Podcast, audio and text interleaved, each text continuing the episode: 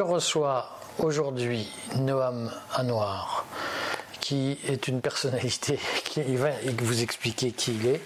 Je tenais absolument à ce qu'il nous parle de son métier, de son expérience professionnelle, parce que en réalité, elle va vous apprendre plein de choses sur lesquelles vous vous interrogez depuis longtemps et vous avez déjà vu d'ailleurs plusieurs vidéos sur le sujet sur notre chaîne YouTube. Noam Anouar, vous êtes qui au juste? Alors, euh, qui je suis, c'est grande question. On est des êtres multidimensionnels. Je suis un bon début. Je suis un, alors un, fils d'immigré. Je suis citoyen français. Euh, je suis père de famille, père de trois enfants. Je pense que c'est ça déjà le plus important dans ma vie. Puis ensuite, accessoirement, je suis fonctionnaire de, de, de, la fonction publique territoriale. Je suis en fait fonctionnaire de police détaché dans une mairie, une mairie du 93 de 80 000 habitants. Je suis chargé de sécurité urbaine, chargé de mission sécurité urbaine, et j'ai été policier pendant 16 ans précisément. Voilà. Euh, et donc, dans ces missions de police, qui sont en fait les missions qui nous intéressent, puisque mhm. les, spectateurs commencent à comprendre, s'ils ne vous connaissent pas déjà, que vous avez, un vous avez fait des passages importants dans, dans, les euh, communes difficiles, comme on dit, dans le fameux 9-3. Mhm. Euh, vous faisiez quoi dans la police? Alors, j'ai eu plusieurs rôles dans la police, il y a eu plusieurs périodes. alors, la première, qui est la moins significative, mais qui a, qui a toute son importance, c'est que j'ai été chargé de sécurité de, de, de ce qu'on appelle la police d'eau audience au tribunal de grande instance de Bobigny, euh, chargé de la sécurité également euh, de la, cité administrative. Donc euh, ça m'a permis, alors la police d'audience, ça m'a permis plutôt que de m'occuper, à l'époque il n'y avait pas de smartphone, donc j'écoutais ce qui se disait pendant les audiences. Donc alors il y avait beaucoup de, de, droit pénal, de cours correctionnels, cours d'assises, du droit des étrangers également. Ça veut dire quoi alors concrètement j'écoutais ce qui se disait pendant les audiences? Bah alors bah, c'est-à-dire qu'on est au cœur de la procédure pénale. C'est-à-dire que bah, quand vous êtes, alors ça c'est des missions de débutants. Hein. Là c'est que la police d'audience, c'est que vous êtes là, on vous demande de vous mettre à disposition des magistrats, euh, d'assurer euh, la tranquillité et euh, le respect de la réglementation dans, dans le, au sein du tribunal, le contrôle d'accès, fouiller les bagages, etc. Donc à la base c'est une mission très basique. de quand vous arrivez dans la salle d'audience, bon bah, c'est la punition, c'est-à-dire qu'on vous dit bah vous vous mettez là, c'est la cour correctionnelle, on sait à quelle heure ça commence, on sait jamais quand ça finit. C'est pour ça d'ailleurs que je, je, je, je suis assez proche du métier d'avocat. Je connais beaucoup d'avocats. Je connais la difficulté de leur métier. Vous êtes convoqué à 13h, mais vous savez pas quand ça va être jugé. Vous savez même pas des fois si ça va être jugé, s'il y a une demande de renvoi, etc. Donc c'est, moi j'en ai profité pour me familiariser avec la procédure pénale. Vous avez les mises en cause, donc on les défère, on les fait monter du dépôt, euh, ce, qu'on appelle parfois la souricière, et puis on les ramène à comparaître comme ça devant la cour correctionnelle, la cour d'assises. Et puis, bah, vous avez les plaidoiries des avocats, vous avez les témoignages, vous avez euh, parfois les jurés populaires, et donc vous écoutez. Voilà. Et donc ça m'a permis de me familiariser avec effectivement le droit pénal et euh, de comprendre le fonctionnement de la justice. Donc voilà, en fait c'était un poste à la base qui était un poste plutôt euh, j'ai une mission qu'on appelle indue dans la police euh, et, en fait moi j'en ai plutôt fait une force pour me constituer un réseau, pour me faire connaître, euh, mhm. pour me familiariser avec le département, comprendre ce qui s'y passait. Et, puis voilà. Et puis alors comme j'ai une mémoire d'éléphant, en tout cas ça, c'est plutôt ça, ça, a tendance à s'estomper avec le temps, mais à l'époque en tout cas je retenais tout. Bah, je me souviens que quand je croisais des gens comme ça dans le 93 dans la rue, bah, une fois j'ai vu un interprète qui venait en préfecture, il me dit bonjour, je suis interprète. Je lui dis alors vous allez mieux? Il me dit comment ça? Je dis bah depuis votre agression. Il me dit comment vous savez? C'est pas qu'il me dit vous êtes du renseignement. Je dis bah non, vous voyez, je suis en tenue, euh, je suis en mission de garde. Et je lui dis mais j'étais là au tribunal, vous vous souvenez pas de moi, mais effectivement j'étais chargé de sécuriser la salle et je vous ai vu. Et il me dit ah oui, et puis on commence à discuter. Et puis à un moment, euh, les gens se disent tiens, celui-là il retient tout. Alors pour certaines personnes, ça suscite l'admiration. Pour d'autres, ça suscite plutôt la gêne. On se dit bah tiens, euh, attends, on va parler à distance, on va pas parler devant lui parce qu'il retient tout, il se souvient de tout, il recolle les morceaux. Et à partir de là, bah, un jour effectivement, j'ai eu la bonne idée de demander euh, ma mutation dans un service de renseignement euh, parce qu'il y avait eu ce qu'on appelait un appel à candidature, un télégramme, et effectivement cette faculté bah, de mémoriser euh, l'actualité, les faits divers, de, faire le lien entre les choses, de connaître le département dans lequel j'avais étudié. J'ai étudié à la fac de Villetaneuse, au lycée de Saint-Denis, lycée Paul-Éluard de Saint-Denis, etc. Donc du coup, le fameux lycée Paul-Éluard. Ouais, je sais pas s'il est plus connu que ça, mais en tout cas c'était un lycée d'un bon niveau. à l'époque, le seul souvenir que j'en ai, c'est qu'on avait quand même beaucoup de profs qui n'avaient pas demandé à être là et qui vivaient ça un peu comme une punition. Ça m'avait euh, à, l'époque un peu interpellé, mais bon, en bref, c'était un département que j'avais vu, euh, dans lequel j'avais grandi, dans lequel j'avais évolué. Donc bah, le fait de pouvoir recoller tous ces petits morceaux, de, pouvoir recoller tous ces morceaux, d'en faire, d'être en fin de compte une sorte de mémoire euh, du département, bah, ça avait plu aux responsables de l'époque, des renseignements généraux. Et euh, donc euh, bah, j'avais, ça m'a permis d'y passer dix bonnes années. Donc alors dans le même service en réalité, un an et demi dans ce qu'on appelait le, renseignement territorial, et puis ensuite quand on a eu le Grand Paris, le redécoupage administratif des départements, à la direction du renseignement de la préfecture de police. Voilà jusqu'en 2015, fin 2015. Donc, vous avez vécu les attentats mhm. de 2015. Bien sûr, bien sûr. Alors moi, pour ma part, alors on n'est pas là pour faire dans la modestie. Je fais pas ça d'habitude. Je suis plutôt quelqu'un d'assez humble, mais comme je suis très attaqué euh, au plan réputationnel, dans les médias, etc. Je vais dire les choses telles qu'elles sont. Moi, mon bilan euh, avec mon chef, avec mes chefs de service, euh, donc en l'occurrence Guillaume Ricoire et Serge Garcia, qui, ont été mes chefs de service au renseignement. Notre bilan, c'est zéro attentat sur le département du 93. Voilà, pendant dix ans, on a alors avec des partenaires, on l'a pas fait tout seul, avec la sécurité publique, Serge Castello qui a aussi été éloigné par la suite. On a. Euh, ça veut dire quoi qu'il a été éloigné par la suite? Bah, Alors je sais pas, j'ai pas le détail de ce qui s'est passé, mais on entend dire euh, que les chefs de service parfois sont aussi, euh, les postes de chefs de service sont convoités. Le 93, c'est toujours un tremplin. Mmh. C'est une façon de pouvoir revendiquer une expérience. Donc, alors les chefs de service, il y a ceux qui font le boulot et puis il y a ceux qui viennent pour ajouter une ligne à leur CV. Donc alors on avait des chefs de service, dont ceux que j'ai cités, qui faisaient le boulot, qui tenaient la rue du 93. Serge Castello, moi je l'ai vu s'interposer dans des bagarres de rue, des, parfois la mouvance islamiste. Il y a une vidéo qui tourne sur internet où à un moment on avait le collectif Cheikh Yassine qui était à Drancy, qui a été, euh, alors dont le responsable a été désigné euh, parmi les complices de la mort de Samuel Paty hein, bien plus tard. Mais à l'époque nous on les a, on les a côtoyés ces gens-là, on les a travaillés, on les a réprimés sur le terrain et on voit quand même le DDSP à l'époque Serge Castello qui s'interpose, qui était fan de boxe dans une bagarre comme ça, dans une rixe, il y va à corps défendant. Je veux dire, donc à un moment, euh, c'est des gens qui tenait le 93, et puis pour des raisons obscures qu'on ne connaît pas, des, concurrences déloyales entre chefs, il y a un jour on, on a appris qu'il devait partir, et puis il a été remplacé par une personne que je n'ai jamais rencontrée physiquement. Voilà, je dis pas que la personne n'a rien fait ou quoi que ce soit, je n'ai jamais eu l'occasion de la rencontrer. Elle pourrait passer devant moi dans la rue, je pourrais être dans la même rame de métro, je ne pourrais pas l'identifier. J'ai vu un organigramme avec une photo, on me dit tiens là voilà c'est le nouveau DDSP.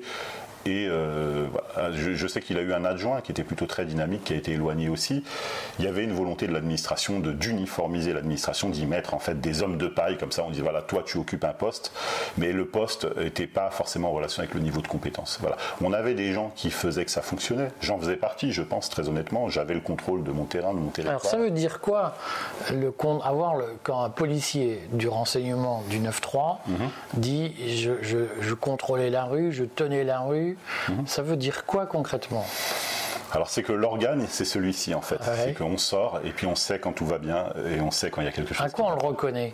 Bah, Parce que euh, c'est pas. Alors ça, ça se résume pas en une phrase. Je pourrais pas vous dire ça comme ça, mais euh, il y a des moments où on est capable de se dire bon, euh, là il s'est passé tel événement, un fait divers, quelque chose qui fait que ça va, il y a une potentialité derrière, que ça parte en vrille ou que ça ou que ça rentre dans l'ordre. Voilà, tout simplement. Donc quand on nous signale, par exemple, on nous fait des signalements quand on a eu la période des attentats on a reçu, on était submergé du jour au lendemain par des signalements, en disant oui, bah il y a un tel qui est radicalisé, il y en a, y a un tel qui fait ci, il y a un tel qui fait ça. Bon, à un moment, j'arrive, euh, le, gros travail en fait, quand, quand, il y a le travail de collecte des signalements parce qu'il faut tous les prendre en compte, mais après il y a le travail de tri. On peut pas tous les traiter de la même manière, donc il faut prioriser. Et euh, c'est ça en fait l'expertise en réalité, c'est de se dire bon là il faut y aller, il faut mettre des moyens pour euh, euh, contrôler cette situation et voir si tout va bien. Quand je dis contrôler, c'est au sens large du contrôle, c'est-à-dire vérifier. Et là par contre non, là il faut pas y aller. Je pense qu'il voilà on nous raconte, on nous mène en bateau. Et en fin de compte. Euh, c'est ce travail de discernement. qui mène qui en bateau? Parce que c'est mystérieux pour les gens. Non, parce que en fait, quand on reçoit un signalement, on nous dit bon, il y a un homme euh, qui, euh, qui, qui vient, et puis on nous dit qu'il va partir en Syrie avec ses enfants. Et ce signalement, il vient de qui? Alors, bah, alors ça dépend. Ça peut être un signalement par voie de main courante, ça peut être un signalement qui provient d'une source, par exemple, d'un indique, d'une balance. Voilà. Ça peut être aussi. Alors il y a eu ce qu'on appelle la ligne verte, Stop Djihadisme, qui est né après les attentats de Charlie. Donc bon, voilà, on a un signalement. Donc voilà, la première question c'est d'où ça vient, par quel biais est-ce qu'on reçoit ce signalement? Signalement. Alors qui est l'auteur du signalement? On est habilité secret défense, donc nous on a accès. C'est pour moi c'est une condition sine qua non. Si on ne dévoile pas la source du signalement, je ne traite pas. Je, veux une, transparence, absolue. Alors en fait, quand on signale, euh, on n'est pas obligé publiquement euh, d'assumer son signalement. Dans les services de renseignement, on travaille dans le cadre administratif, donc on n'est pas amené à témoigner devant un juge publiquement, dans une audience publique. Donc moi je dis voilà, qui est la personne qui nous envoie le signalement? Alors je veux juste savoir qui c'est. Est-ce que c'est une source? Est-ce que c'est On dit alors c'est l'ancienne épouse de la personne qui est désignée. Ok.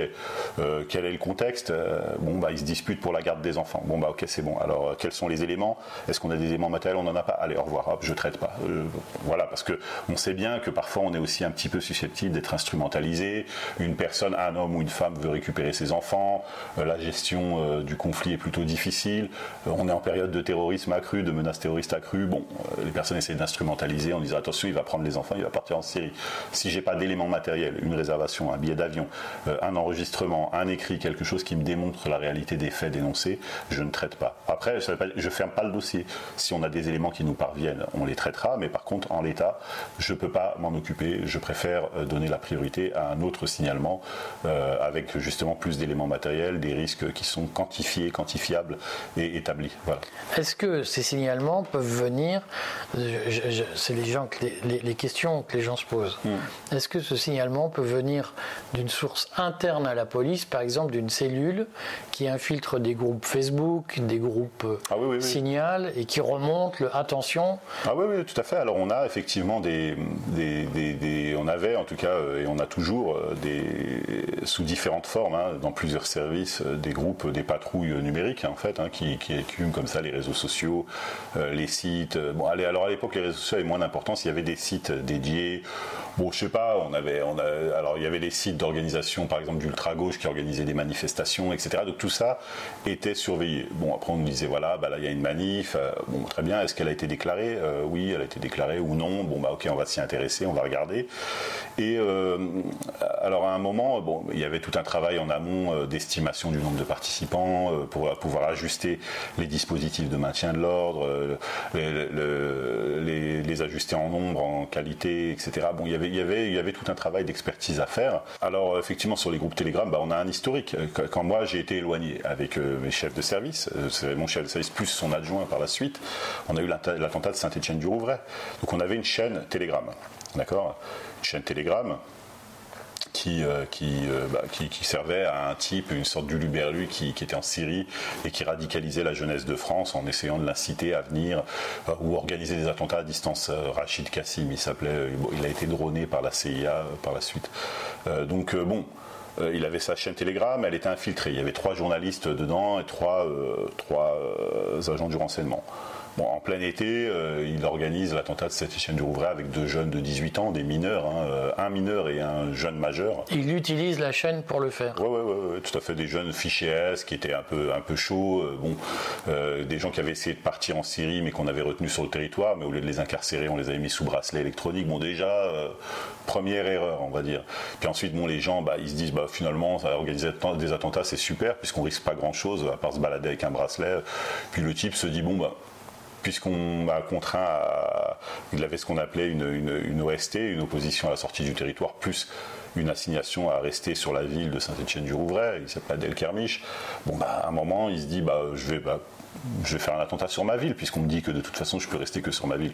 Puis euh, bah, où je vais aller? Bah, À l'église, je vais tuer le prêtre. Et puis euh, à un moment, il, le vante comme ça sur internet, il se prend en photo comme ça avec la tenue islamique, il enregistre une vidéo, il fait allégeance à l'imam Baghdadi. Euh, Qu'il diffuse sur Telegram? Ah ouais, ouais, totalement. Ouais. Alors la, vidéo, il l'a diffusée à titre posthume. Il a, il a donné la consigne à ce qu'elle soit diffusée au moment où il aurait commis l'attentat. Mais par contre, avant, il y va. Il y est même allé une fois, il est allé voir à la porte de l'église et puis elle, elle était fermée, il n'y avait pas de procession donc il est retourné le lendemain.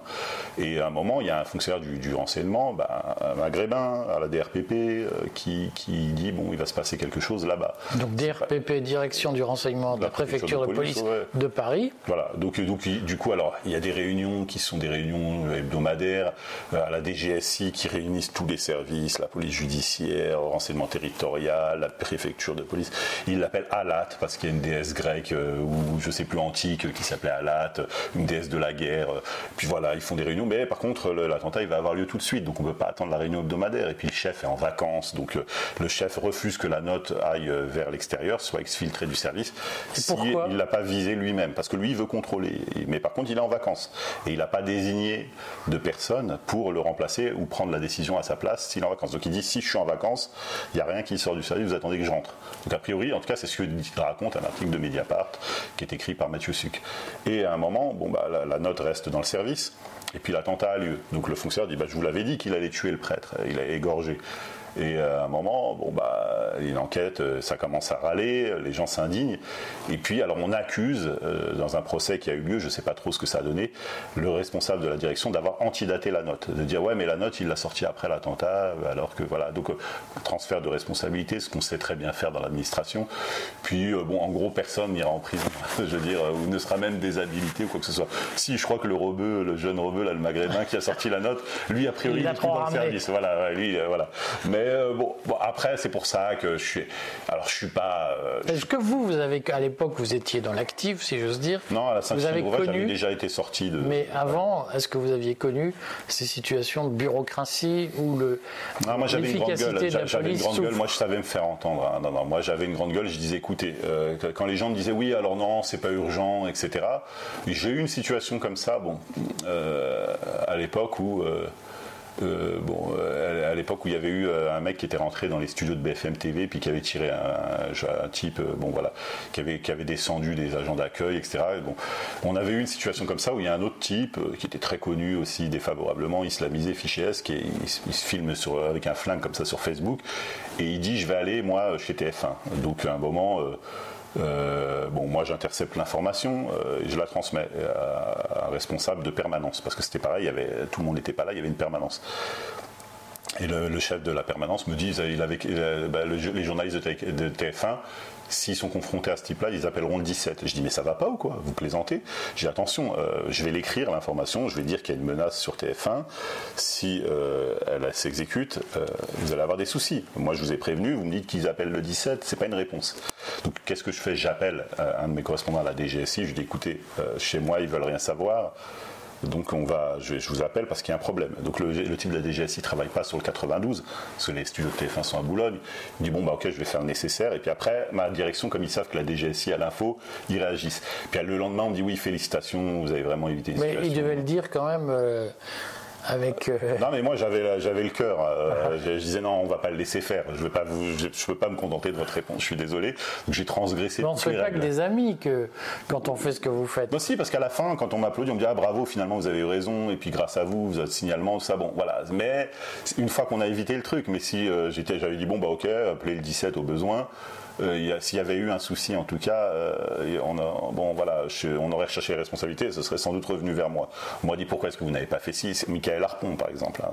Pourquoi est-ce que vous n'avez pas écrit les rapports? Pourquoi vous n'avez pas fait ci? Donc moi, j'ai écrit, j'ai téléphoné, j'ai appelé tout le monde, j'ai rameuté toute la planète, que des personnes habilitées secret défense. Voilà. Et à la fin, bon, mon histoire, c'est qu'à la fin, au signalement de trop, en fait, on m'a dit bon, toi, c'est bon, euh, voilà, et puis on m'a éloigné. Ça veut dire quoi C'est ça qui intéresse les gens.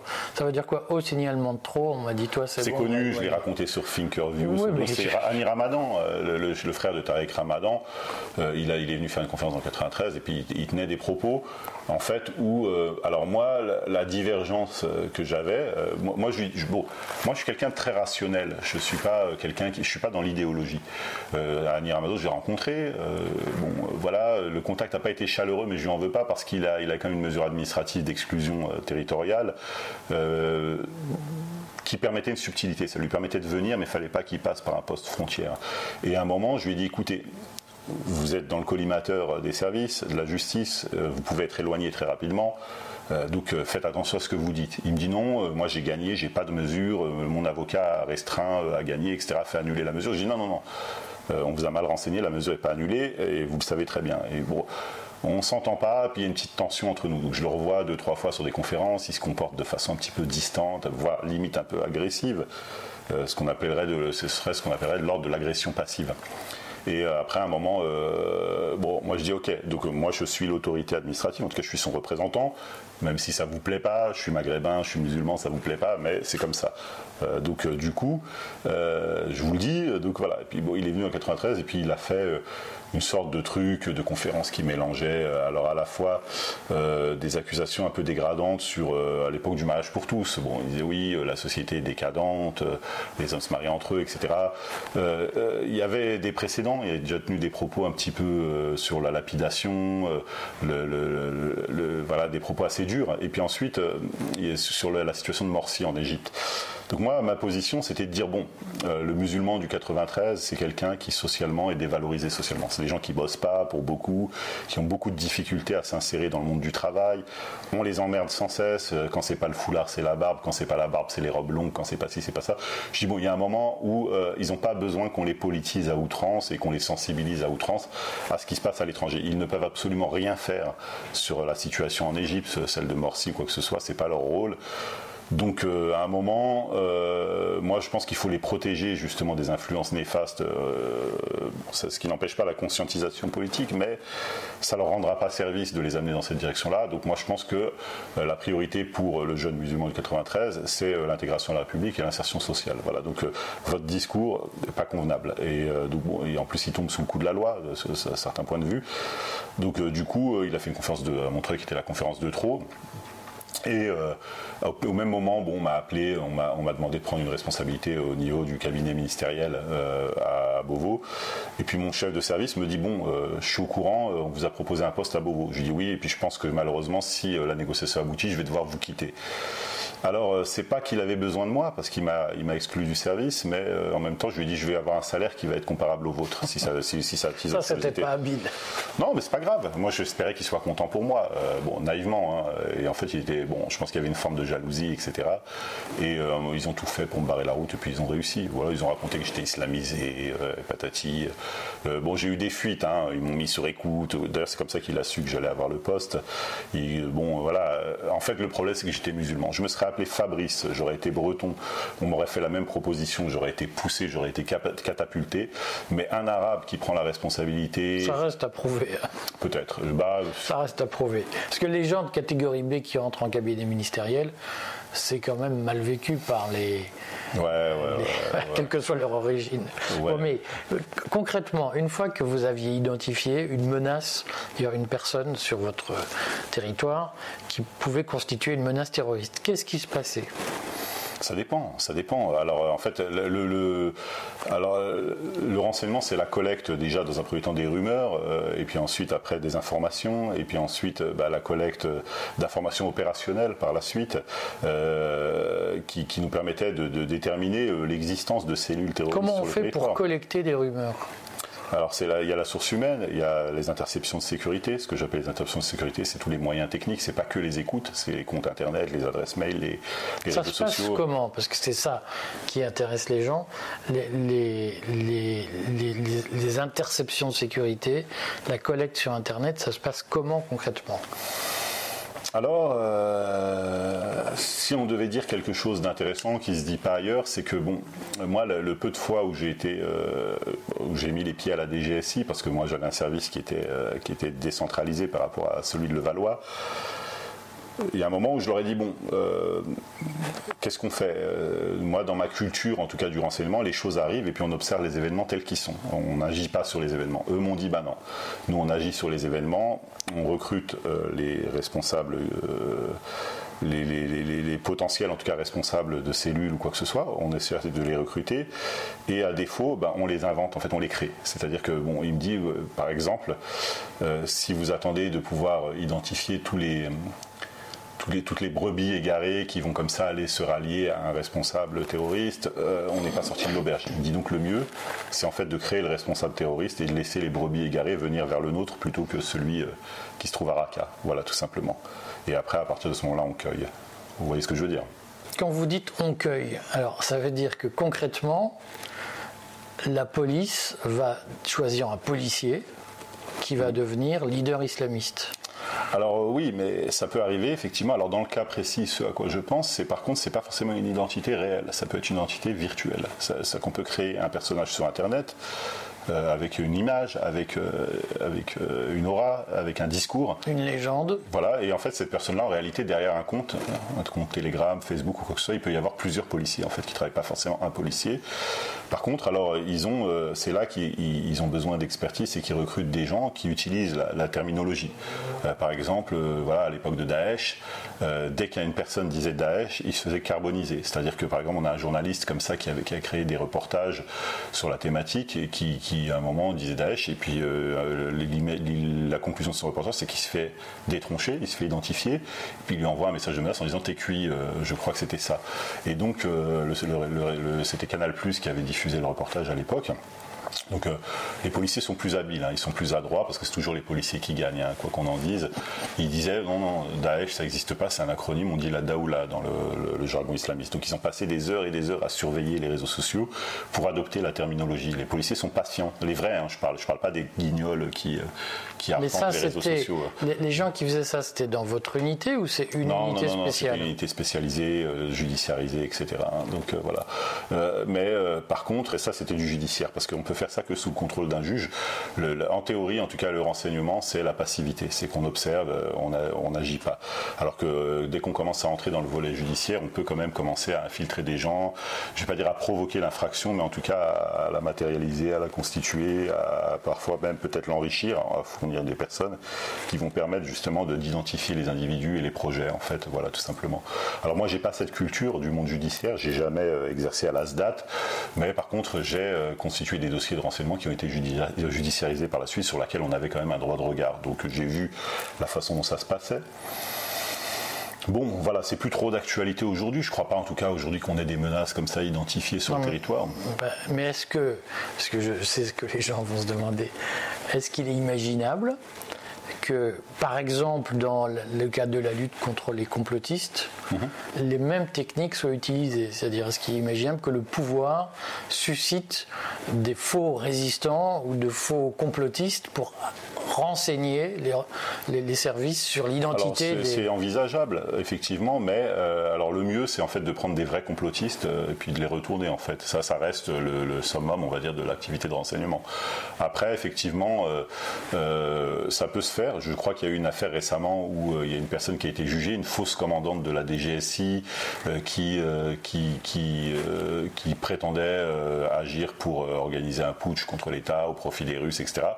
Puis bon, elle s'est retrouvée au tribunal et puis elle a fondu en larmes en disant mais non j'ai jamais été commandante à la DGSI, j'ai escroqué tout le monde, j'ai jamais rencontré quelconque responsable russe. En fait le château de cartes s'est effondré et en fait j'ai envie de dire la menace islamiste c'était un petit peu ça, c'est-à-dire qu'on avait des, bah, des, pauvres gars parfois qui recevaient des consignes, euh, qui étaient complètement désocialisés, euh, qui, bah, qui tuaient des victimes qui étaient encore plus pauvres hein, parce que c'est pas les, pauvres gars, ça reste c'est pas pour autant des victimes, ça reste des criminels, mais euh, sociologiquement c'était des paumés et donc globalement, euh, donc il y avait euh, bah, les, on va dire que les filous qui, organisent bah, à la fois l'islam radical, l'islam de France, etc. C'était toujours des mecs qui étaient aux ordres des services étrangers, quoi, hein, ou, sinon des services français. Moi, je, alors dans le, dans, dans, le paysage que j'ai aujourd'hui, moi je sais par exemple que j'ai fait l'objet de surveillance, que j'ai été ciblé, qu'on m'a accusé, on m'a soupçonné, etc. Euh, de surveillance de la part de qui La DRPP, ils m'ont mis sur écoute. Euh, c'est, mais parce qu'ils vous soupçonnaient de travailler pour des services ah étrangers non, alors oui, alors oui, à un moment on m'a soupçonné de travailler pour Israël euh, parce que j'avais un lien de proximité avec des personnes qui étaient de confession juive. Donc ils ne peuvent pas l'admettre. Donc ils ont préféré dire que j'étais musulman radicalisé, mais en réalité ils avaient peur que les Israéliens soient suffisamment adroits et habiles pour me tirer les verres du nez. Voilà, ce qui n'était pas le cas. Moi je suis pas né de la dernière plume, ils n'avaient pas confiance en moi. Alors il y avait ça, et puis il y avait aussi, euh, alors officiellement, mais après, alors on m'a soupçonné de, radicalité religieuse. Euh, bon, euh, en fait, ils ont, ils ont une vision très très erronée de, ce qu'est la spiritualité, de ce qu'est l'islam. L'islam est une religion noble, faite de gens, de gens honorables à la base, mais ils ont tellement l'habitude de ne donner de crédit et d'importance qu'à des crapules, justement, je dirais des barbouzes qui travaillent, alors soit pour le, DRS algérien, pour la DGST marocaine, très actif sur le territoire, le Mossad également, ça existe. Euh, on a le iranien euh, dans les mosquées chiites, qui est, le Hezbollah, euh, tous ces, tous ces services-là sont présents. Et en fin de compte, bah, quand il tombe sur quelqu'un euh, qui a une logique, euh, moi, je, je, moi, j'ai pas de double visage, j'ai qu'un seul visage. En fait, si on me dit est-ce que tu es musulman, je suis capable de ne pas répondre en disant bah moi, je suis fonctionnaire, je suis laïque, donc je n'ai pas besoin de me poser la question. Donc ça, euh, du coup, bah, puisqu'on me la pose pas, on va supposer et puis on va surveiller, etc. Alors, je pense que mon téléphone est intéressant à exploiter. Il y a beaucoup d'informations. Il y a ce que les journalistes recherchent, les questions que les journalistes me posent. Ça donne une idée sur les projets justement d'édition, les projets éditoriaux. On va réaliser un reportage, un long métrage sur ci, sur ça. tout ça, c'est dans mon téléphone. Puis euh, alors, il y a les responsables culturels qui veulent savoir euh, comment, euh, parfois, bah, qu'est-ce que veulent les services de renseignement. Des fois, il n'était pas rare qu'un mec responsable d'une mosquée me dise bah tiens, j'ai reçu les, une, demande de la DGSI, puis on me demande ça. Puis j'ai des gens qui m'ont contacté parfois, qui me disaient bah voilà, la DGSI, tes collègues, ils m'emmerdent, ils veulent me transformer en indique, et puis moi j'ai peur, j'ai pas envie d'y aller, mais ils me menacent. Donc voilà, ils avaient besoin de savoir un petit peu ce que je savais. Et ça Hein. J'ai une dizaine de personnes autour de moi qui ont été retournées par la DGSI, qui étaient des indiques, qui ont donné des informations à mon sujet. Euh, et puis les, gens me disaient oui, alors ils t'aiment pas, ils parlent comme ça de toi, ils disent ça, ils disent ci, ils disent ça. Puis bon, moi, bah, du coup, ça venait à mes oreilles, et puis ça, ça leur plaisait pas parce que ça les doublait en quelque sorte par la droite. Voilà, en quelque sorte. Mais ouais, ouais, bien sûr. Quand vous dites euh, mon, téléphone les intéressait. Bien sûr, bah oui, oui. Bah, d'ailleurs, Comment ils font pour euh, savoir ce qu'il y a dans le téléphone? Bah, alors, alors, soit effectivement, ils utilisent le IMSI Catcher euh, qui donne une partie des contenus. Donc c'est une petite mallette qu'on passe entre le téléphone ils peuvent, ils peuvent utiliser le Bluetooth. Si le téléphone est connecté en Bluetooth, ils peuvent m'approcher physiquement. Si vraiment, alors si, ma, si je suis une cible de choix, hein, je ne dis pas que c'est forcément le cas, ils peuvent. Euh, alors ils ont intercepté mon réseau GSM, c'est mes SMS, mes MMS, mes communications téléphoniques J'en ai eu écho, d'ailleurs j'ai envoyé des signalements à l'IGPN en disant oui, vous êtes un peu trop sur mon téléphone. C'est ce qui m'a permis. Comment vous vous en êtes rendu compte? Alors parce qu'en fait, j'étais appelé par la presse j'étais aussi appelé euh, au moment des Gilets jaunes par des responsables Gilets jaunes. Et euh, donc à un moment, il y en a un qui m'a dit justement tes collègues m'emmerdent un petit peu là. Euh, ils m'ont recruté. Je suis en fait, bon voilà, je vais pas donner plus de détails, mais ils ont recruté un des responsables Gilets jaunes. Donc ils l'ont retourné. Voilà, c'est ça. Mais en fait, les collègues ont fait une faute de sécurité. Ils ont donné leur vrai nom, leur vraie identité, alors que quand ils retournent une source, en théorie, ils doivent donner un pseudonyme. Ah Donc du coup, j'ai dit ah bah oui, je connais ça effectivement, ouais ouais, bien sûr. Et puis en fait, les collègues ont été déshabilités. Voilà, j'ai eu le même cas récemment euh, avec un collègue euh, du, qui s'occupe de l'islam euh, sur le 93. Mais comment vous avez su que du coup ils étaient sur votre téléphone? Parce qu'en fait, les collègues qui ont été déshabilités euh, ont été déshabilités sur le procès verbal, comme il y a eu des recours qui ont été prononcés à titre syndical, etc. Ils ont dit, bah voilà, on est sur le téléphone danois et, on intercepte une communication où le responsable gilet jaune donne le nom. Et donc là, il y a une faute de sécurité, donc c'est un motif de déshabilitation pour euh, les fonctionnaires en question. il y a deux fonctionnaires qui ont été déshabilités suite à ça il y a, euh, voilà, parce qu'en fait, ils ont, ça, leur, ça leur a permis, en fin de compte, euh, ça m'a permis à moi de savoir que, qui était la source, euh, qu'ils avaient recruté ce responsable en tant que source. Et donc, comme moi, je suis censé être quelqu'un de dangereux, d'islamisé, de médiatique, etc., bah, il y a le risque que je puisse découvrir comment l'État, en fin de compte, a infiltré et empoisonné le mouvement des Gilets jaunes de l'intérieur. Quand ils pistent votre téléphone, est-ce que concrètement, ils ont accès aux messages que vous envoyez ah sur Signal, ah sur Telegram, sur... Alors là, par exemple, mon téléphone, il est actuellement à la BRDP. Euh, quand j'ai été interpellé dans le cadre de l'affaire Corbière-Garrido, en fait, ils savaient très bien que j'avais absolument rien à me reprocher au plan judiciaire, ni même au plan moral sur cette affaire-là, mais en fin de compte, ils avaient besoin d'avoir mon téléphone dans les mains. Je pense que mon téléphone était à la BRDP, mais qu'il a dû transiter par la DGSI et la DRPP. Qui a les moyens de, ah, rentrer par infraction, même sans le mot de passe Ah si, mais en fait, moi, je suis contraint de donner le mot de passe. C'est une infraction de ne pas le donner. D'accord. Donc on redit qu'on peut parfois poursuivre quelqu'un ou en tout cas l'inquiéter uniquement pour faire du renseignement. Voilà, alors moi mon discours en fait avec la police il est très simple, je les connais, je connais leur culture, je connais leur ADN, je suis un produit des services de renseignement français. Voilà, je, sais comment ça fonctionne. S'ils me connaissent, ils peuvent être jaloux.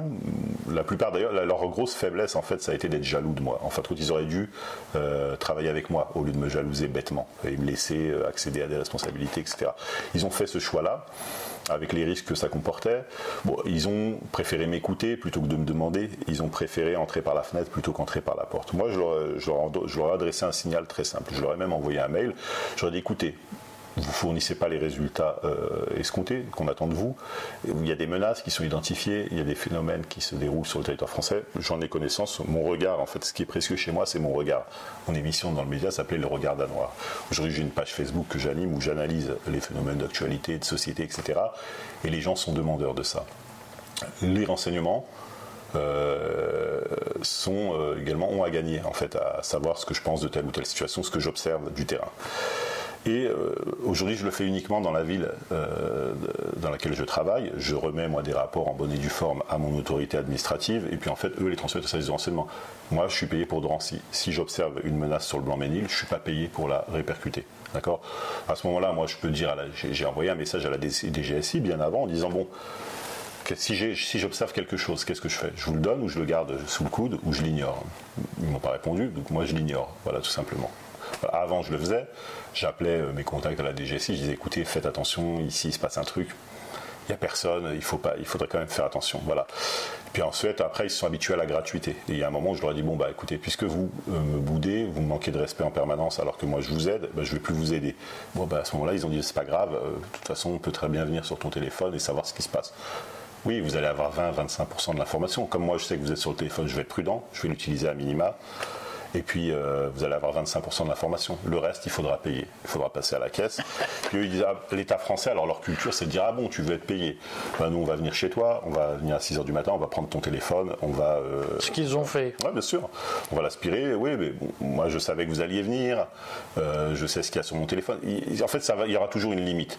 Donc à un moment, c'est bien, vous avez un gain, mais c'est toujours mieux de travailler ensemble. Mais s'ils ne viennent, s'ils ne viennent pas prendre, s'ils n'ont pas le mot de passe, est-ce qu'à distance, ils peuvent connaître les échanges Telegram, Signal. Ils font pas comme ça. En fait, ce qu'ils font, c'est qu'alors aujourd'hui, il y a des techniques qui sont beaucoup plus rodées. il y a des backdoors sur Signal, Telegram, etc. Il n'y a aucune messagerie qui est infaillible moi, c'est pour ça que je perds plus trop mon temps à discuter sur Internet. Par exemple, je, suis en train de constituer une communauté dont j'estime qu'elle doit être qualitative et pas quantitative.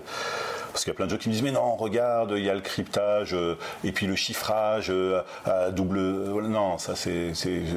Moi, vous voulez m'apprendre T'as jamais mis les pieds nulle part. Moi, j'ai travaillé 10 ans dans le renseignement et le gars est en train de m'apprendre que telle messagerie est mieux qu'une autre, etc. Il n'y a aucune messagerie numérique qui utilise la téléphonie qui ne soit sûre à 100%. Ça n'existe pas. L'État ne permettrait pas que ça puisse exister. Voilà, mais quelle est la capacité des services entrer par effraction. Alors, ils ne le font pas partout. Moi, par exemple, bon, je vais vous donner euh, une image euh, anecdotique qui va vous. Moi, euh, j'ai changé de téléphone il n'y a pas très longtemps. J'ai décidé d'arrêter l'iPhone et puis de revenir sur Android. Donc, bon, j'ai acheté un Android. J'ai téléchargé toutes mes photos, mes fichiers, mes, mes, mes, conversations, etc., qui étaient sur iPhone sur mon PC. Et j'ai essayé ensuite de les réintégrer à l'Android. Ça m'a pris trois jours c'était un travail monstrueux alors que c'était mon téléphone. Hein. et j'en ai eu marre. Il y a un moment où j'ai dû élaguer, j'ai dû abandonner des choses parce que j'en pouvais plus. Donc si chaque citoyen s'imagine qu'il y a trois flics ou quatre flics payés à plein temps pour euh, s'occuper de leur téléphone et de toute leur messagerie, ils se trompent. Je veux dire, il faut qu'il y ait un intérêt à le faire. Donc ils peuvent le faire techniquement, c'est faisable. Il y a des moyens qui existent pour pouvoir le faire, mais ils ne le font pas pour tout le monde. Il faut que ce soit des cibles de choix. Maintenant, euh, ils font beaucoup plus simple que ça. Euh, on regarde l'affaire, par exemple je crois, euh, d'Erkawi, euh, Diallo, il me semble, sur les joueuses du PSG là qui se sont. Bon, à un moment, euh, voilà, les gens voulaient plus utiliser le téléphone, notamment la mise en cause, et elle a, elle, a, elle, a, utilisé des messageries. Bon, bah, ce qu'a fait le service de police judiciaire, c'est qu'ils ont sonorisé son appartement et son véhicule, et puis voilà, ils l'entendaient parler. Hein. Après qu'elle parlait sur signal ou ce qu'elle voulait, l'appartement était sonorisé et le véhicule aussi. Donc ils ont eu toutes les conversations. Par exemple, ils ont, ils ont en fait, ils, sont, ils ont contourné en fin de compte la. Alors ça, c'est. Il faut combien de temps pour sonoriser l'appartement d'un suspect? Une demi-heure. Donc une demi-heure d'absence, on rentre, on, met, on pose les micros et c'est bah, Ça dépend, voilà. Et puis en plus, si on a une source à proximité en plus de, de, de la personne suspectée, ça peut aller beaucoup plus vite. Voilà. C'est-à-dire bah, Une personne qui connaît ses habitudes, qui sait quand est-ce qu'elle va sortir, qui peut avoir les clés de chez elle, etc. etc. Bon, voilà. Mais ils ont des serruriers, ils ont des mécaniciens, ils ont des. Moi, j'ai un copain mécano euh, qui m'a déjà dit que bah, il avait reçu une réquisition à un moment. Euh, une personne était sur écoute, elle a mis sa voiture en vidange, et puis pendant que la vidange avait lieu, bah, ils ont, euh, le mécano a donné accès au véhicule. Et il n'avait pas le choix, il était obligé ah, de le faire. C'est une réquisition, bien sûr, bah ouais. Et il était obligé aussi de la fermer, quoi. Voilà, c'est. Ah Sinon, il est en complicité. Est-ce que c'est courant? Non. Non, faut il faut qu'il y ait une raison de le faire. Donc, je, pense que moi, mon mécano, par exemple, m'a trahi, a fait sonoriser mon véhicule. Donc j'imagine qu'en effet, mm. quand il s'agit de terrorisme, c'est une pratique assez courante. Mm-hmm. Est-ce que le monsieur et madame tout le monde peuvent craindre ça pour euh, ils s'engagent dans une association, dans un mouvement? ils sont pro-palestiniens, ils sont pro-truc, pro-machin. Est-ce qu'ils sont Alors non, dans une association Je pense pas qu'il faille le craindre. Moi, en tout cas, ma réaction, ça a toujours été de dire en fait, euh, je vais avoir un discours euh, très sensé, euh, mais un peu dur, hein, c'est un peu ma spécialité. C'est-à-dire que moi, avant de postuler à la DRPP, j'ai postulé dans ce qu'on appelait la 9e section. Et il y a un type, le type qui m'a reçu, un commandant qui était à l'âge de la retraite, m'a dit c'est quoi ta situation familiale? À l'époque, je dis, bah, je suis en couple, j'ai une petite gamine qui, va avoir deux ans. Il m'a dit, non, je te prends pas. Je lui dis, bah, écoute, je lui dis voilà, j'ai voyagé en Égypte, je, je parle arabe maghrébin, euh, je suis quand même quelqu'un, j'ai la tête sur les épaules, j'ai un niveau d'études supérieur. Il me dit non, je te prends pas. Il dit tu vas souffrir, tu vas, ça, m'intéresse pas de te prendre parce que je sais que tu vas, tu vas mal vivre en fait ta présence chez nous. Je lui dis ok, je fais confiance. Mais c'est quoi la 9 section? C'était la section de surveillance opérationnelle. Et à un moment après, j'ai fait mon stage, donc on, arrive pour passer l'examen de brigadier, on est 4000 à Rungis et on est 12 à être élus. À la fin, je fais partie des 12, et puis après, sur les 12, on passe l'examen de brigadier, on est 3 à l'obtenir, je fais partie des 3 je retrouve un type de la 9e section qui est dans les 12 et puis lui il l'a pas. Il, c'est un type euh, euh, bref quoi, je sais pas. Et en fait, à un moment je lui pose la question de ce qui est son job, je lui dis ouais, euh, alors c'est quoi ton job? Il y avait des gens de la DGSI puis il y avait des gens de la 9e section. celui de la 9e section il me dit écoute, c'est pas un travail facile, j'ai pas d'enfant. Je lui dis ah ouais déjà donc il m'a pas menti. Il me dit ouais parce que tu sais il me dit on surveille un islamiste, on n'est pas du tout sûr qu'il est le il a été désigné comme islamiste, on n'est pas du tout sûr qu'il ait le projet de commettre un attentat. Mais en, même temps, pour en être sûr, il faut le surveiller. Il me dit, je suis enfermé dans un kangou, à l'arrière d'un kangou. Je peux même pas aller pisser. J'ai un petit saladier comme ça pour pisser euh, si j'ai envie, parce que je peux pas sortir. Et puis il me dit, le mec, il va au resto. Alors lui, il est en train de sourire, il s'éclate, il fume la chicha, il boit un thé, son repas s'éternise. Moi, je suis pressé qu'il arrête, mais j'ai pas les moyens de lui dire que je suis pressé. et puis en fait, il se fend la poire, et puis je suis obligé de le suivre en permanence jusqu'à ce qu'il sorte du resto. Et puis des fois, il va sortir à 2h du matin. Même des fois, à l'heure de fermeture du resto, le responsable va baisser le rideau, le mec va rester, on ne sait même pas à quelle heure il va sortir. Et puis moi, ma femme me manque, j'ai envie de rentrer chez moi, et je peux pas. Voilà, il me dit je suis comme un chien dans un kangou assis à l'arrière. Et l'islamiste qu'on est censé maltraiter, qui est censé être une cible pour nos services, lui il est au resto, en train de festoyer, en train de boire du thé, en train de danser, en train de s'éclater. Et moi je suis comme un chien à l'arrière d'un kangou, tu vois. Voilà. Et donc du coup c'était bien de ne pas être à la 9 section. Ben, je pense que le commandant qui m'a recruté m'a dit la vérité. Après, moi, je suis allé à une section d'analyse, qui c'est quand même différent de recueil d'informations, etc., qui était quand même un peu plus vive. Puis celui de la DGSI, alors on a eu deux jeunes, je me souviens, de, qui étaient dans une, ce qu'on appelait une DZSI, une direction zonale, ils travaillaient au Pays Basque. Et je lui dis alors c'est quoi ton boulot, tu t'éclates? Il me dit ah c'est trop classe, j'ai vécu comme un baroudeur, on a investi une maison en construction comme ça, qui était sur trois étages. Pendant trois semaines j'ai dormi à la belle étoile dans un lit de camp euh, au troisième étage d'une maison en construction, chié dans un pot, j'ai pissé dans un pot, on m'approvisionnait comme ça euh, avec de la bouffe, des sandwichs et tout, et puis on a surveillé des Basques, je dis alors et les Basques qu'ils ont fait? Ils ont commis un attentat? Non, ils n'ont rien fait, mais on a pris des photos, on les a logés, tout ça. Je dis, bah super, mais il n'y a pas eu d'attentat. Donc ce que tu as fait, ça a servi à quoi? Je sais pas, mais de toute façon, euh, moi j'obéis aux ordres, je suis un bon soldat et tout. Et puis je me dis, ouais, en fait, c'est pas fait pour moi. moi j'aime bien les chiottes normales, j'aime bien les bons petits plats, euh, voilà, l'ambiance familiale, tout ça. Alors, quand même, quelques.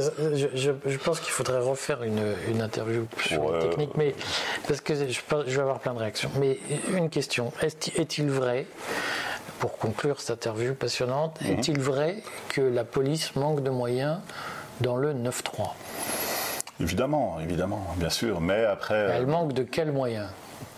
Alors, euh, je pense que euh, déjà, au plan, on manque toujours de tout. C'est les chiffres qui le montrent. S'il y a de la délinquance, c'est que de toute façon, euh, il n'y a pas assez de, contrôle, il n'y a pas assez de surveillance, il n'y a pas assez de répression. Après, dans le 9-3, euh, ce, qui, ce, que moi je constate, d'ailleurs j'y habite, hein, donc c'est pas pour rien, j'ai quitté euh, une ville d'un autre département parce que pour venir dans le 9-3 parce que les maires euh, sont mis à contribution et je pense qu'il y a énormément de maires qui font des efforts euh, considérables pour justement améliorer la, sécurité de leurs administrés. par exemple, bon, je sais pas, il y a des mairies comme ça qui étaient un peu réticentes au départ. Bobigny, on a eu la création d'une police municipale qui est quand même conséquente avec des vidéosurveillances. Importantes, des moyens de vidéosurveillance importants. Le, pionnier, ça a été Drancy, je dis pas ça parce que j'y travaille, mais c'est la réalité. Drancy a été révolutionné par la présence de la police municipale et de la vidéosurveillance. Été la première ville du département à mettre la, vidéosurveillance à disposition du commissariat. On a eu après une CSU qui a été créée à, Épinay-sur-Seine, qui a été inaugurée par euh, Nicolas Sarkozy. On a une police quand même à Aulnay-sous-Bois qui est pas trop mal euh, lotie non plus. On a, on a, on a plein comme ça de, petites villes qui se sont mis à Le Bourget. Le Bourget, c'est une zone de vidéo-verbalisation. Pavillons-sous-bois également. Très bonne police municipale. Livry-Gargan. Euh, voilà. Livry et pavillons sont moins criminogènes que Aulnay c'est une zone de passage. Il y a la Nationale 3. je veux dire, les gens qui vont, faire, qui vont commettre des vols à l'arraché, des cambriolages, etc., ils vont pas forcément là où ils habitent. Ils vont là où il y a du fric. Donc même si c'est moins criminogène en apparence, un cambriolage qui dégénère, c'est quand même bien que les gens qui commettent des délits sachent qu'il y a une vidéo pas très loin. C'est quand même assez dissuasif, je pense. Voilà. Donc du coup, non, non. Et donc du coup, dans le 9.3, oui, la, alors la sécurité publique a été renforcée par ces moyens-là. Après, effectivement, bon, moi je pense qu'il y a effectivement un manque de moyens, mais après il y a la gestion, ce que je disais tout à l'heure, qualitative, c'est-à-dire bah, le, discernement, le tri, le traitement de l'information. Ça, ça fait défaut. Voilà, parce qu'après on a eu de gros problèmes. On a eu les attentats du 13 novembre quand même dans le 93. On a eu euh, un certain nombre. Ils étaient prévisibles ces attentats ou pas? Bien sûr. Bah, c'était l'époque où euh, les services de renseignement étaient encore assez performants pour qu'on puisse se dire qu'à chaque fois euh, les personnes étaient fichées par exemple. Elles étaient surveillées, elles étaient dans les radars des services. Par la suite, ça nous a échappé. Quand on a eu Stéphanie Montfermé qui a été tuée dans le commissariat à Rambouillet, la personne était inconnue. Quand on a eu les attentats de Nice dans l'église de Nice où des fidèles en prière ont été égorgés, la personne n'était pas connue. D'accord? Donc, en fait, si on doit conclure, je dirais quelque chose qui n'est pas dans le politiquement correct, mais qui est vrai.